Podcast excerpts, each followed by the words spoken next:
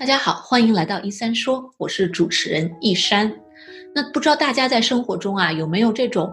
被困住的、卡住的感觉呢？有时候生活中有一些事情啊，真的让我们一筹莫展，好像进也不是，退也不是，可是在那里跟他纠结呢，又很不开心。或者生活中我们很难开心起来，不知道如何做才能追寻到所谓的幸福的感觉。那么，今天我们请到了一位加拿大安大略省的注册咨询师和临床心理学家罗厚元博士，来跟我们一起聊一聊他在临床当中的一些知识和经验，怎么运用这些知识。来更好的引导我们的日常生活，有哪一些是我们可以借鉴的，来帮我们将我们的生活过得更加的有意义、更加的富足和开心呢？那我们一起来听听看，罗博士会跟我们分享怎样的精彩内容呢？这里是小广告时间，你对自己的睡眠不满意吗？你每天都觉得又累又困吗？你担心自己睡得不好会影响自己的身体健康吗？晚上睡不着，睡不深，白天无法集中注意力，效率低下。欢迎查看我的睡眠课程，mindbodygarden 点 com 斜杠 sleep，教你如何在一个月内科学的摆脱失眠困扰。罗厚元博士，非常感谢您来到一三说。非常感谢徐博士的邀请，非常荣幸，很开心能跟您有这个机会连线啊！因为我知道您在临床领域也是非常的有经验。那我比较好奇，当时是什么啊鼓励您，让您会选择进入心理咨询这样的一个领域呢？啊，我觉得这个问题问的的啊问的特别好。我呢，其实从大学开始呢，就一直是念这个专业的，然后硕士、博士啊都没有换过专业。所以说，那么也就是我从中学时候其实就开始，高中吧，高中最后一年就开始决定说要做啊学心理咨询。具体原因呢，是因为啊机缘巧合下呢，我高中的时候呢啊充当了很多我们班上同学的知心小伙伴那个角色，所以呢，当时意外的发现，哎，我还。挺适合做这个知心小伙伴这角色的，然后呢，很多人呢可能给他们提供一些这种倾听啊，然后他们觉得哎感觉还挺不错，所以我会也会有一些成就感，所以我觉得那个东西它给了我一个那个经那段经历呢给了我一个非常好的一个影子吧，所以让我知道哎我还这个是可以是成为我的一个啊职业的，那么后来呢，我高三暑假的那个时候呢。啊，也看了看了一些这种啊电视剧，然后那个时候看那个电视，看一些电视剧呢，就特别让我觉得，哎呀，人的这个潜力啊，真的是非常的大。一些励志电视剧啊，就潜力是真的非常的大。那么我觉得呢，啊，心理学可以帮助人呢实现这样的一个潜力，所以呢，我就啊义无反顾的踏进了这个领域。啊，高中的时候真的是很早啊，感觉到自己特别喜爱这个这个领域、这个职业，最后而且很坚定的就走入了这个领域。因为我知道，在这个领域要深造这么长时间，拿到博士，啊，有很多的临床的小时数的积攒，真正的去做这个工作是非常不容易的一个漫长的过程。对的，因为其实像跟这个问题非常紧密关系的另外一个问题，就是像你刚才讲的一样，很多人其实一开始念心理学，但是后面可能半途而废了，对不对？所以说啊，除了让我进这个门之外呢，还有一个就是让我一直待在这里面的一个很重要的原因呢，就是啊，这个东西除了有热情之外，就是这个领域它确实是很适合我在做的，它很适合我，所以说我就会越做越开心，然后越做越越有激情，就会一直做在现在。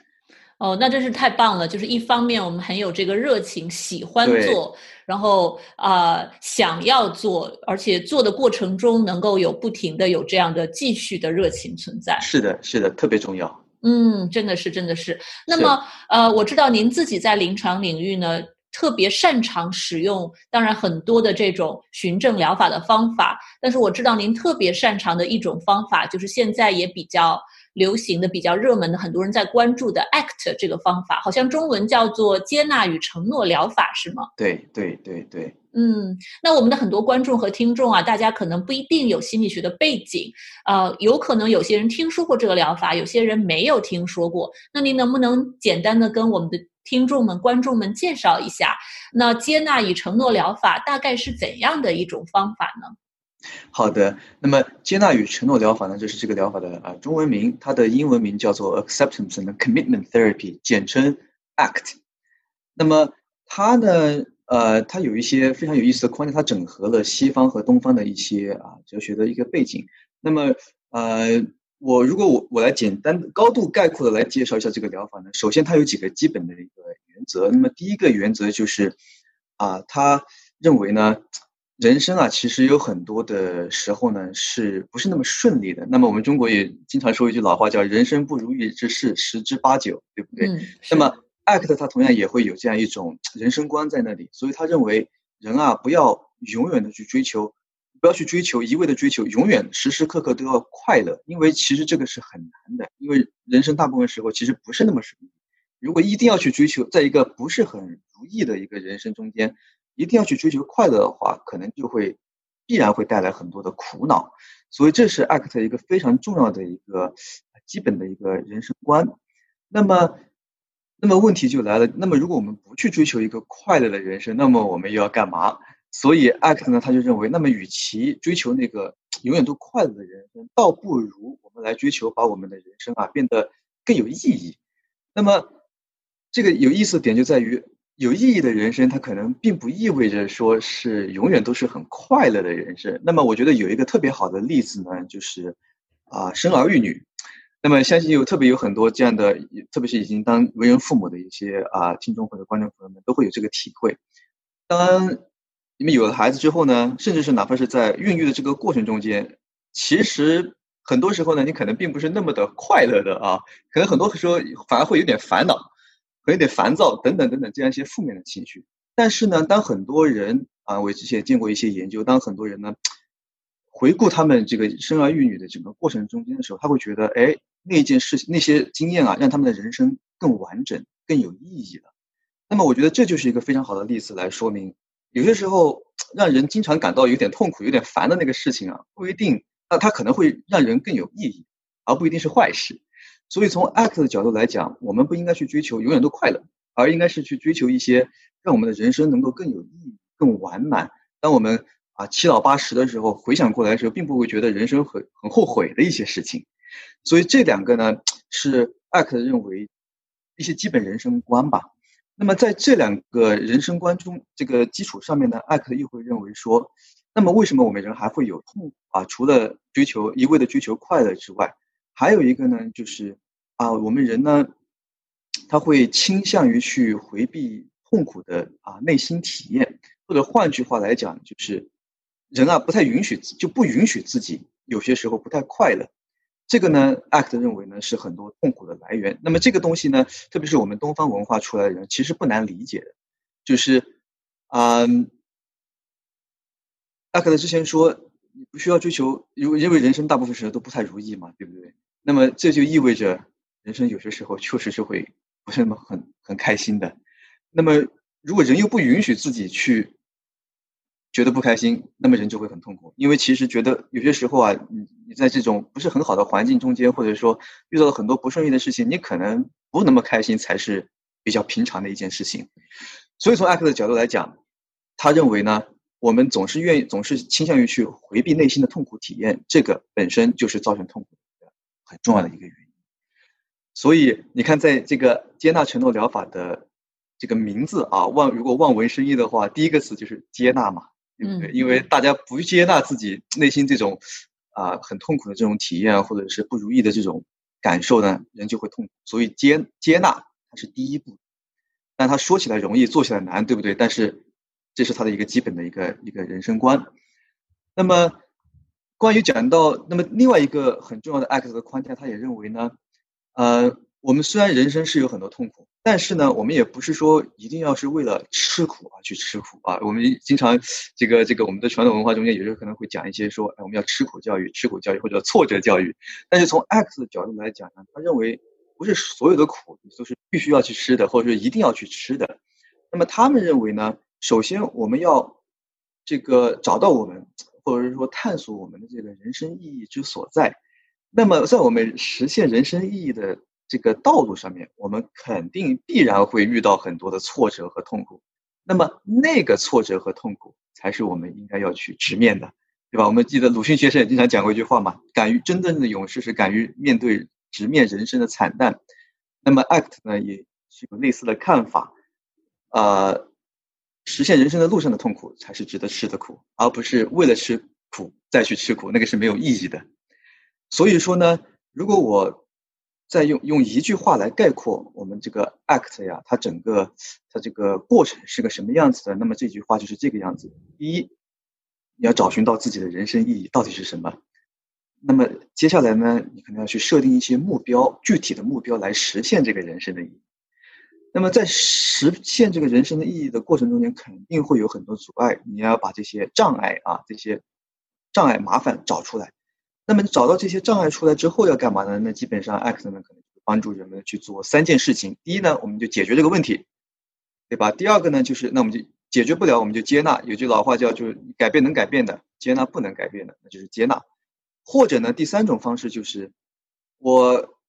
减轻这个痛苦所带来对我们的影响，就痛苦可能还在那里，但是它可能对我们没有那么大的影响了。那么最后我们就能够实现自己的人生意义。所以这高度概括来讲，ACT 呢，它就是这样一个过程。嗯，真的是非常的高度精炼啊！把这个方法，我觉得呃一点点剖析开，听起来真的是有太多太多的内容可以去深挖。而这里面有很多的，我觉得哲学思想或者一些呃甚至有点悖论的这样的一些点，都非常的有意思。很多人的人生是想追求幸福，但是好像直接去追求幸福，反而会啊不不让我们那么开心，那么幸福。那有些人会去刻意的给自己创造痛苦，为了苦心志，好这样子。但是好像在这个过程中，又有些不必要的痛苦，又给我们带来了一些问题，而且不一定会指引我们走向幸福。就这里面非常有非常多的感觉，哲学的问题，可以思考的问题。对他确实，你说的确实非常有道理的，因为他 act 他确实整合了东方和西方的哲学，所以这个里面你们能看到很多。这个我们佛教的一些这个影子在里面啊，然后比如说接纳，对不对？然后这个这个不要把不要这个特过于执着于这些表面的现象啊，等等等等的东西。那么它也有很多西方的这些啊这种影子在里面，比如说要积极的去设定目标啊，非常的具体，要设定目标解决问题，然后非常有逻辑性的这种东西，它也有那个成分在。对，所以真的是非常，我我光听您这么讲，再加上我自己对这个疗法的一些了解和应用，我也能够感觉到它是真的是集大成的一种方法。它既有一些可能我们觉得比较被动的 passive 的一些接纳式的方法和体验，又有一些很主动的去解决问题啊，面向问题怎么去做这样的一些方式，但是把它们很好的结合起来。然后在我们不同的阶段，根据不同人的具体的需求，有这么多的方式，听起来。是的，是的，这个确实是这个样子的。那么，呃，像你刚刚提到有一点，就是说，啊，像接纳呀，可能听上去有点好像比较被动啊，好像比较消极被动的一种一种一种一种状态。那么实际上，这个确实，啊，当我们我们在工作中间也好。啊经常会有人跟我们提出这样的疑问：哎，我如果我要接纳了，那是不是意味着就我就彻底投降了啊？就向生活低头了，或者是我非常被动的就坐那里什么都不干？那么其实并不是这，从 act 的角度来讲，其实并不是那个样子的。接纳只是放过你自己，那么让你自己不要去跟那些痛苦过多的做过多过多的斗争，以至于整个生活的重心就变成了怎么样摆脱那个痛苦，而不是。变成了怎么样让你的人生更有意义？所以，act 从来不是教人就坐在那里，整天想那些东西，然后就被动的投降就行了。其实并不是这样子的，他是想要让人哎人生变得更有意义。所以呢，在有意义的过程中间，追求人生意义的过程中间，对于一些必然出现的痛苦，然后让它影响不要那么大，对他更接纳一点。那么这才是 act 的一个最终的一个目标。它其实是比较是非常积极主动的。嗯，这是一个非常好的澄清，就是说接纳其实并不等同于逃避。是的，啊，这个非常重要，你讲这个点非常重要，它不是逃避的。嗯，真的是。哎，那么我在想，像您做啊临床心理的这样的工作，在我知道，在我们受训的时候，会接受到这么多不同的流派疗法，有这么多的方法可以去使用。您觉得在自己的工作当中是什么？呃，在有些时候，可能让 ACT 这个方法、接纳与承诺疗法这个方法比较的 stand out，对吧？让您觉得，哎，我在一些特定的时候更倾向于用这里面的一些方式方法或者是一些理念去帮助我的来访者。是的，你刚才说的非常的对，在我们的受训中间有好多种疗法供我们去选择。为什么我单单这个在人群中间多看了他一眼啊？是因为这很重要的一个原因是，他有两点是尤其吸引我的。第一点就是他对人生意义的这个重视啊，因为我在最早期接触心理治疗的时候啊，比较受这种看看了一些存在主义的一些书。那么存在主义它特别关注人生的意义问题。那很多人可能说人生本来是没有意义的，那么是我们赋予它的意义的，对不对？那这个确实没有错。那么正好，ACT 呢，他把人生意义放在一个非常中心的一个地位，甚至是他治疗的终极目标就是要让人变得更有。所以，他这样一个啊中心思想呢，或者说他的重心呢，非常符合我自己的个人的这种生活哲学理念，也非常是符合我认为心理治疗应该帮助人最终达到的一个目标。所以这是第一点，他对人生意义是非常重视的。第二点呢，就是他认为非常吸引我的一点，就是他认为会。人之所以会觉得很痛苦啊，一个很重要的原因呢是，人不允不允许自己觉得痛苦，人会倾向的去逃避那些让他感觉到很痛苦的东西。那么这一个这样一个根本对人痛苦根本的原因上的解释呢，啊，让我觉得豁然开朗。就是我能特别能够理解我的工作中间的很多工作对象呢，他们之所以感到痛苦的一个核心原因，确实就是他们想尽一切办法。不让自己去感到难受，不让自己去感到痛苦，不让自己去经历那些人生必须要经历的一些过程。那么他越逃避，他可能就会越痛苦。所以我觉得这个两点，一个解决了这个心理治疗最终底的目，最终极的目的是让人生更有意义。另外一个是从根本的层呃根本的这个很很深层次的一个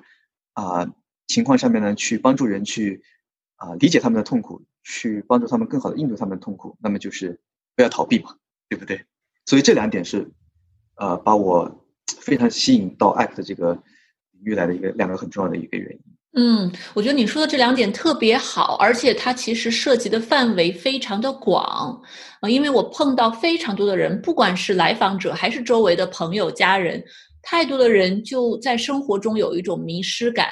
也有太多的人生活在不同阶段，碰到不同的事情，会有这种很痛苦的、很 suffer 的这样的感觉啊，不知道或者不知道该怎么办，或者就用各自的方式对他去进行一些应对。那么，既然 ACT 涉及到了这么大的啊，我们人生面对的这样的问题，那您觉得 ACT 是适用于所有的问题，还是说它有一些特别？擅长的一些特定的问题方面，您觉得 ACT 尤其的有用呢？嗯，呃，这个问题也问的特别的好。从非常严谨的科学证据研究啊结果来看的话，那么美国心理学会呢，它是啊，特别是他们的临床心理学分会呢，会经常的去评估一些心理治疗方法啊，对哪些情况会比较有效。那么从这个角度来讲，ACT 目前来讲，从科研证据来讲，它的效果最好的其实是慢性疼痛。那么，这个是最好的。其次呢，比如说常见的抑郁症啊、焦虑症啊，那么啊，美根据美国心理学会的这个评估呢，它的效果是中等。当然，这是非常严谨的，在啊实验室的这种环境下面得出来的一个结果。那么从临床经验来看呢，凡是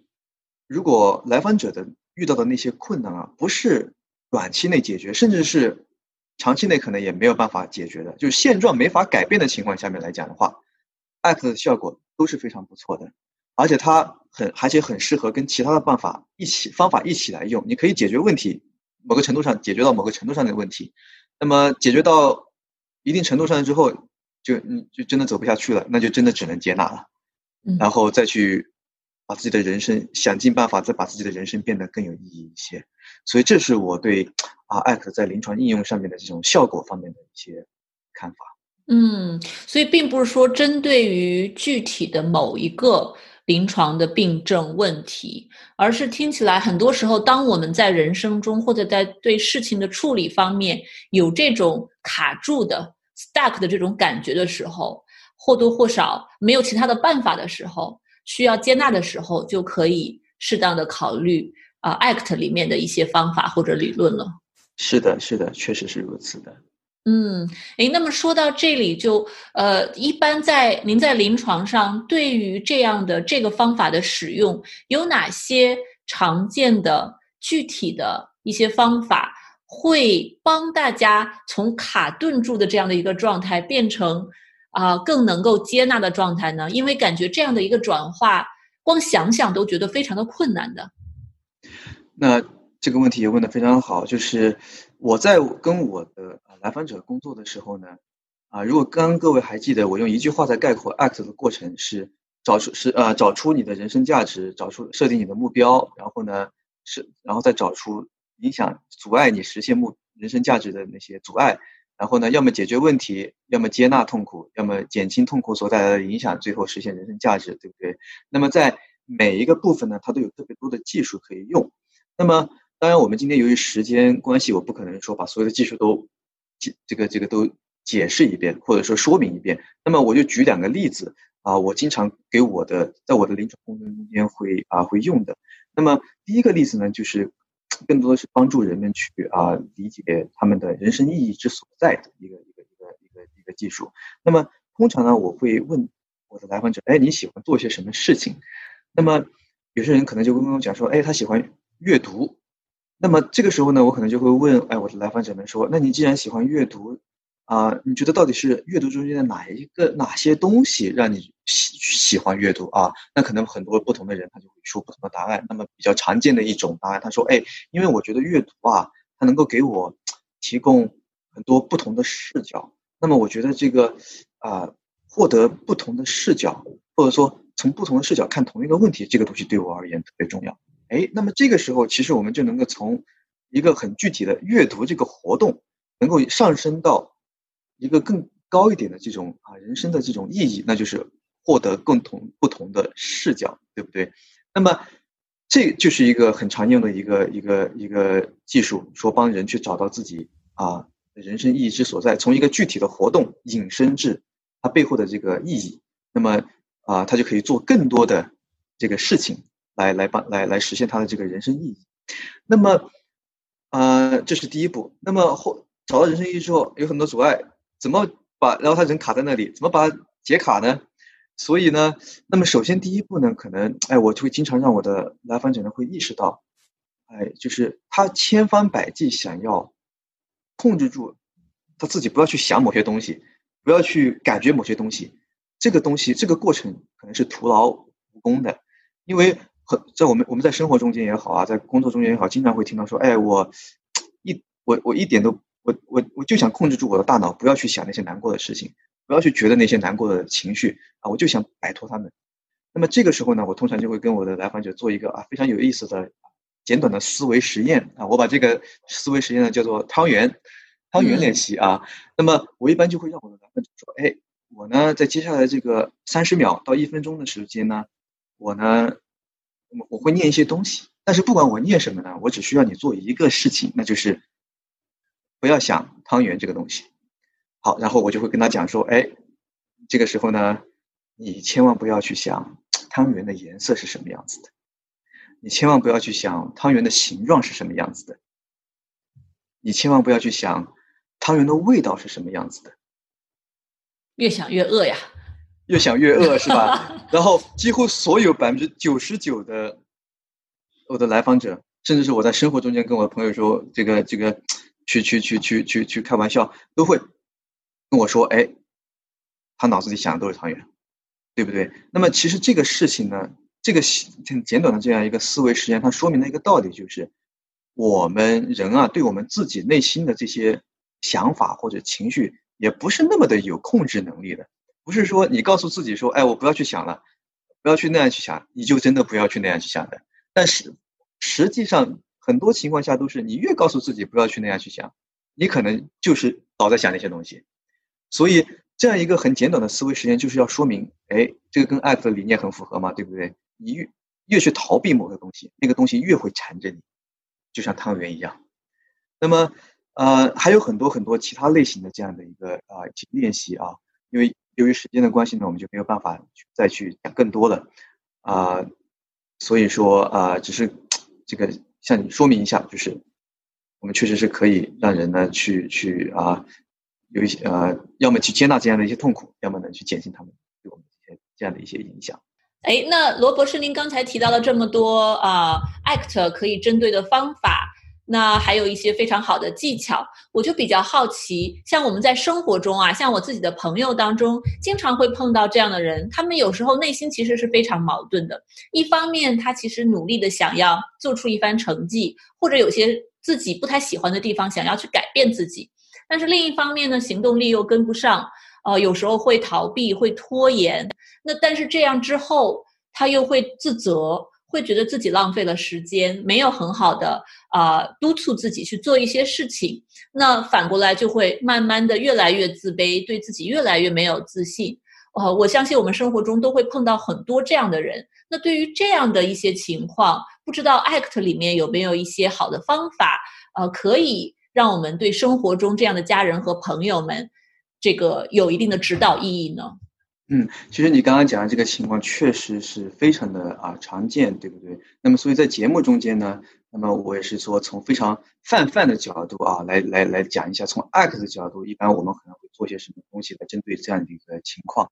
那么首先呢，你刚刚提到，哎，这样的在这种情况下面，人可能想要改变。那么从 ACT 的角度来讲，我们可能首先要找出他到底想要改变成一个什么样的情况，他想要改变成什么样子。那么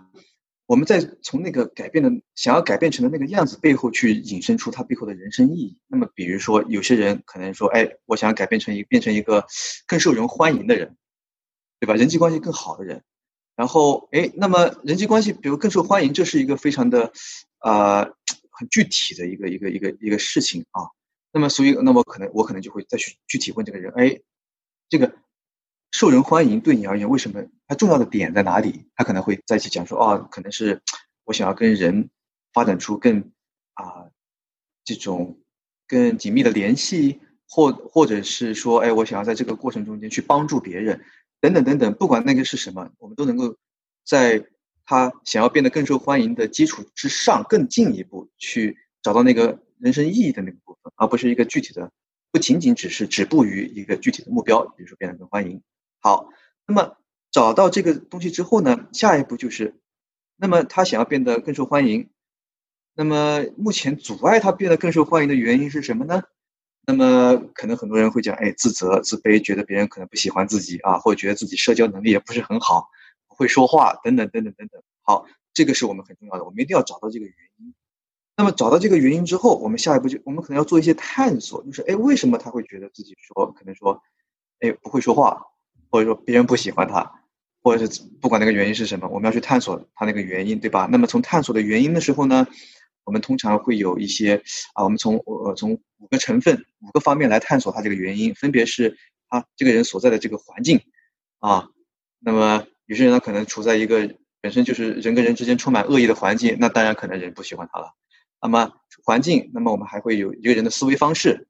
还有一个人的这个情绪啊感受。然后呢，还有就是人自己做的一些行为，做的一些什么事情。那么最后一个呢，就是人有些时候他在觉得很焦虑或者很烦的时候，他就会有一些身体反应的。所以从这五个成分呢，我们可以去探索一下他这些阻碍是个什么意思，对吧？那么，嗯，那么比如说他觉得自己不会说话。那么我们还可能还要再进一步去探索他为什么会觉得自己不会说话？他是真的像自己想象的那样不会说话吗？还是说他可能哎对自己要求特别高，他觉得他说的那个话达不到他自己的那个要求，所以他觉得自己不能说话。所以我们也要探索一下那个部分，就他是不是啊？他的他到底什么意思？就是他觉得自己不会说话啊？我只是说用不会说话作为一个例子啊。那么探索完这些东西之后，哎，如果比如说这个人他觉得。哎，我知道，可能我对自己要求高了一点了，对吧？其实我说话可能还不错，但我就是觉得自己说话不行。那或者说，哎，我这个现在也知道这个啊，我可以变得更好，但是呢，我就还是止不住的很自卑、很自责。那么这个情况非常的常见，对吧？那么因为很多人在生活中间都会讲，哎呀，我知道我的想法没有道理，但是呢，我就是主就就臣妾做不到啊，就是一定要会去会那样去想，你知道吧？所以，那么在这个时候呢，我们就会用一些这种接纳的技术呀，或者甚至是一些我们称作叫自我慈悲，叫 self compassion 的一些技术呢，去减轻他的这个自责、自卑的这样的想法对他的影响，所以他不会那么烦。这之后呢，他就可以去做一些事情。那么。这个做去怎么去做这个事情也是非常至关重要的，因为不能只是在脑海里想嘛，对吧？比如说他想要变得更受欢迎，那我可能会要求这个人去，哎，这个去去这个呃，试着去结交一些朋友，然后去有意识的锻炼一下自己的社交能力、谈话技巧，对吧？然后在改变的这个实际做行动的过程中间，去给自己一些积极的反馈，是在行动中间去逐步的去改善的。而不是坐就坐在咨询室里空谈了，对吧？所以说，呃，我刚刚虽然用的是说想要变得更欢迎、更受欢迎这样一个例子，但实际上对于很多其他的这种类似的，像自责呀、自卑呀，那么如果从 ACT 的角度来讲，泛泛而言，基本上就是这样的一个一个框架，会帮助这个来访者一步一步去实现他啊自己想要最终改变到的那样的一个生活状态。嗯，对，所以得先有个大方向。我从 A 到 B，我首先得知道 B 在哪儿，大概是什么个情况。然后从 A 到 B 的这个过程中，我得去排雷，啊，然后至少这个路得平坦，要不然磕磕绊绊的我过不去。那在这个过程中，怎么去啊面对这些的障碍，铲除这些障碍，或者怎么更好的去修饰自己、提升自己？就这中间听起来有非常非常多的工作可以。跟来访者啊，或者说跟有这样需求的人一起去做，或者自我去进行这样的一个探索。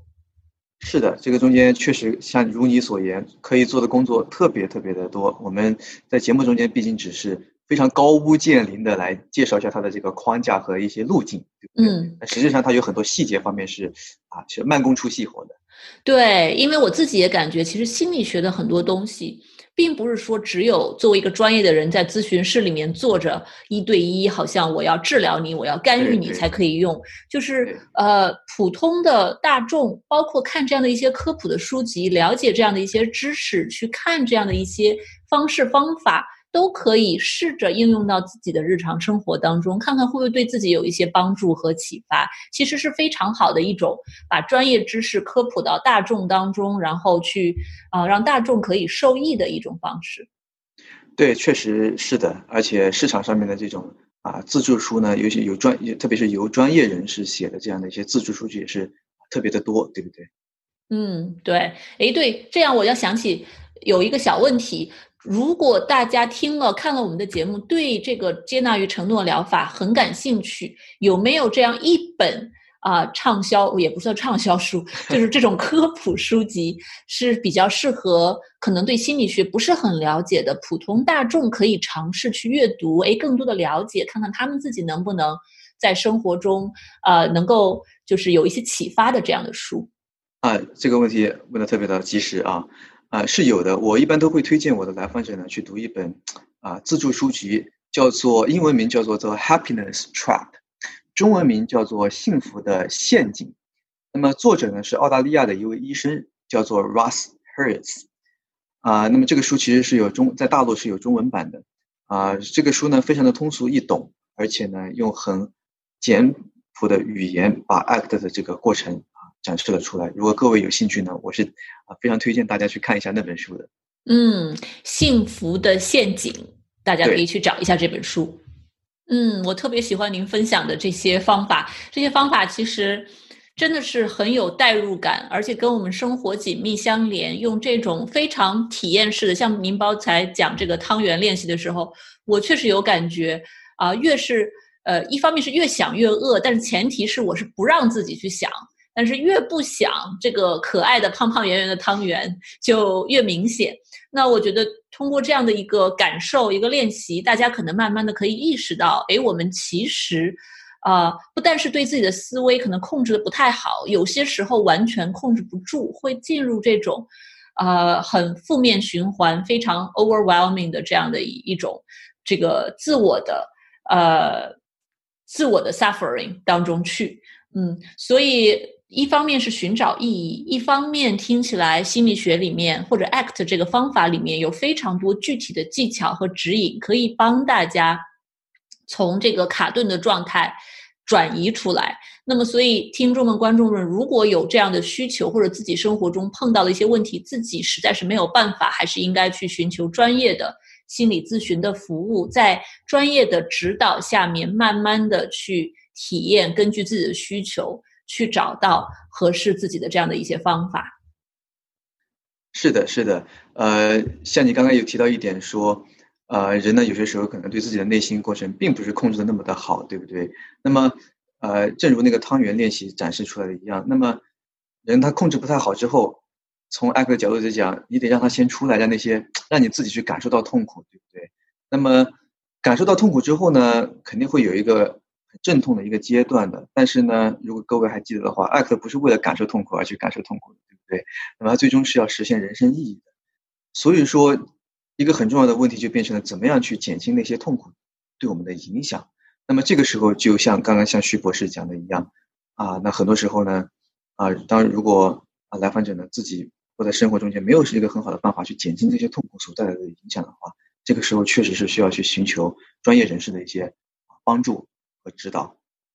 对您这么说的时候，让我想起心理学。虽然我们是在处理看不见的这样的一些痛苦，但很像医学。如果我们有一个非常大的伤口在流血，我们要处理它会很痛啊。酒精棉球擦上去，对对，真的是会很痛。但是我们不是为了痛而痛，不是为了自虐，我们是为了疗伤。而且伤口很大，需要缝针，不能自己在家里用 用针线缝，对吧？我们需要去医院找医生。是啊，这个例子举得太好了，就是这个样子的。谢谢罗博士为我们分享这么多精彩的干货内容。那么在节目的最后，想请问罗博士有没有一句话的小建议送给所有的观众们和听众们呢？在节目的最后呢，我特别想说的就是，呃。ACT 呢，有一点教会我呢是非常重要的，就是时刻谨记，啊，我的人生意义是什么？人生苦短嘛，对不对？我的人生意义是什么？那么我每天在做的这些事情，到底在多大的程度上面是能够帮助我去实现我的人生意义？那么我觉得 ACT 对于我来讲呢，它特别有帮助的是，就给我这样一个视角，所以我想想把这个分享给各位听众和观众。嗯，非常感谢您。嗯，谢谢你的邀请。好，谢谢。那我们今天的节目就到这里。再见，再见。生活中的卡顿痛苦是没有办法避免的，而我们去面对这样的痛苦是需要勇气的。希望通过今天罗博士的分享，大家能够学会怎么更多的关怀自己，更多的去接纳现实的痛苦，去接纳现实的不如意，然后迈出一小步，开始进行改变。如果大家有什么想法，都欢迎在节目下方给我留言。我们这期节目还是有视频，还有音频版本。音频版本在所有的 Podcast 平台都可以听到。那么视频版本可以在我们一三说 Ask 一山的 YouTube 频道和国内的哔哩哔哩频道看到。罗博士在加拿大安大略省的职业信息和联系方式也都会放在节目的下方，欢迎大家去查询。如果大家想进一步了解更多的心理学知识和了解我们诊所举办的一系列的公益心理讲座，都可以到我们的网站 mindbodygarden 点 com 去获取最新的信息和消息。感谢大家一直以来支持我们的节目，也希望听到更多大家的问题和反馈。那我们今天的一三说栏目就到这里啦，我们下期再见。